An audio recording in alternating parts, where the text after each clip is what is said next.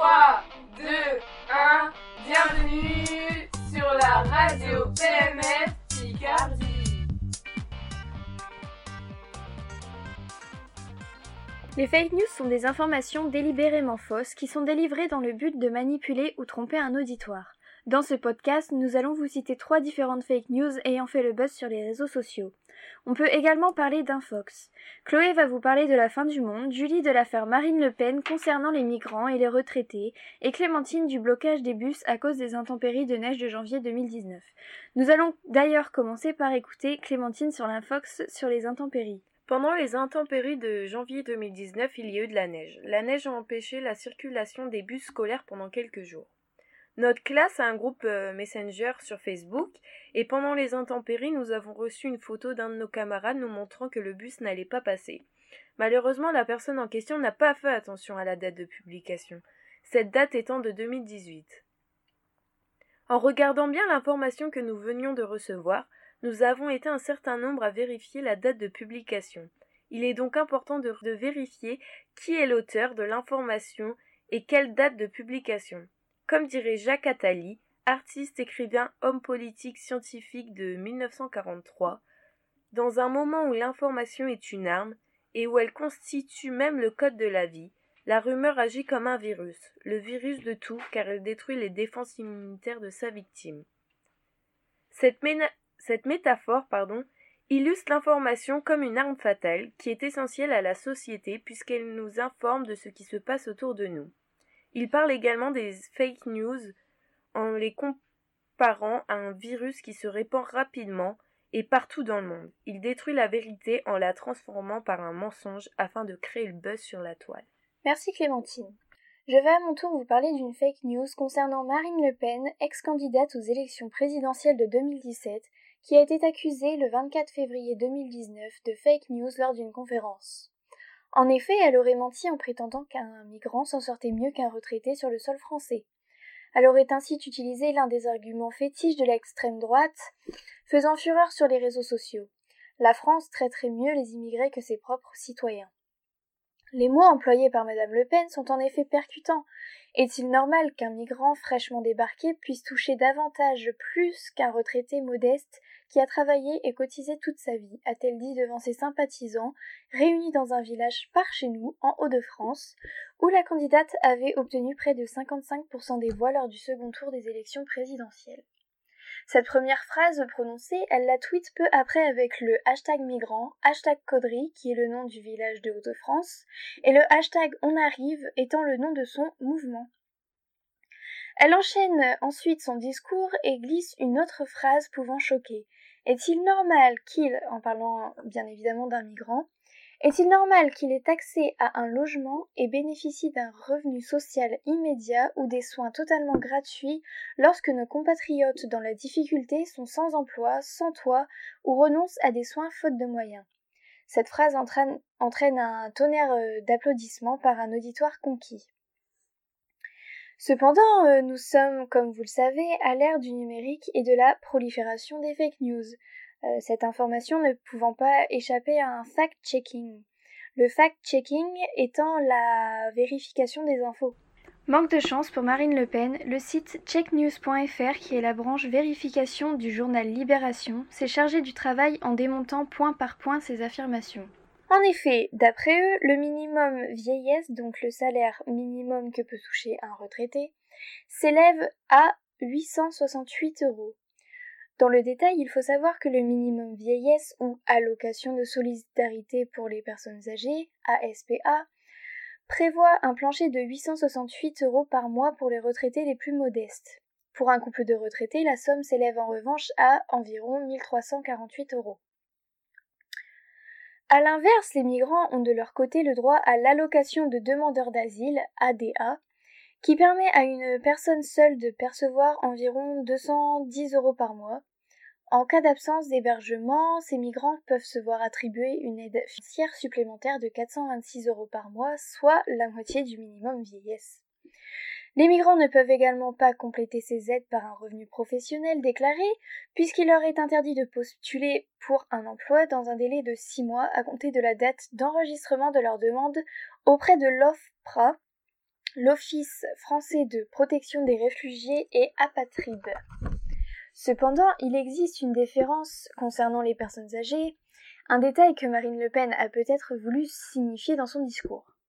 Cette différence concerne les personnes étrangères de plus de 65 ans pouvant prétendre au même titre que les retraités français au minimum vieillesse que j'ai évoqué précédemment. Ce droit est toutefois soumis à quelques conditions. Afin d'être éligible, telles que les demandeurs doivent euh, obtenir le statut de réfugié ou alors être en situation régulière sur le territoire français depuis au moins dix ans. Ce droit n'est donc pas automatique. Enfin, la comparaison de Marine Le Pen entre sans-abri et migrants est déplacée sachant que les migrants ne sont pas mieux aidés que les sans-abri.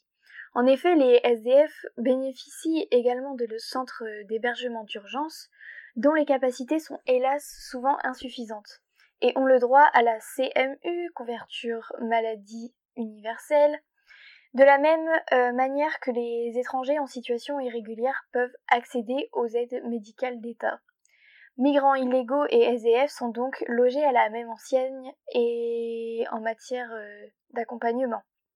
Les affirmations de Marine Le Pen sont donc fausses si l'on se réfère au droit français. Un migrant ou un demandeur d'asile, fraîchement débarqué comme elle le dit, ne peut en aucun cas toucher davantage d'argent qu'un retraité français. Mon information sur Marine Le Pen terminée, je vais maintenant laisser la parole à Chloé. Le 13 avril 2036, l'astéroïde Apophis va s'écraser sur la Terre. Les scientifiques russes prédisent ce drame comme un événement qui détruira la planète Terre.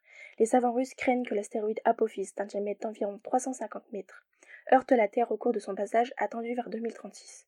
La collision pouvant provoquer un nouveau désert de la taille de la France, selon l'agence RIA Novosti.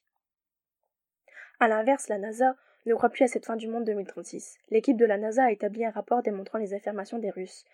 Ils ont alors observé l'astéroïde Apophis pendant approximativement deux heures, grâce à des télescopes spatiaux, et ont pu en conclure que celle-ci ne rentra pas en collision avec la planète bleue. Les télescopes spatiaux ont délivré leur verdict, et d'après Don Huysmans, un membre de l'équipe, les risques d'impact sont maintenant inférieurs à 1 sur un million, ce qui nous permet de dire que nous pouvons effectivement exclure un impact avec la Terre en 2036.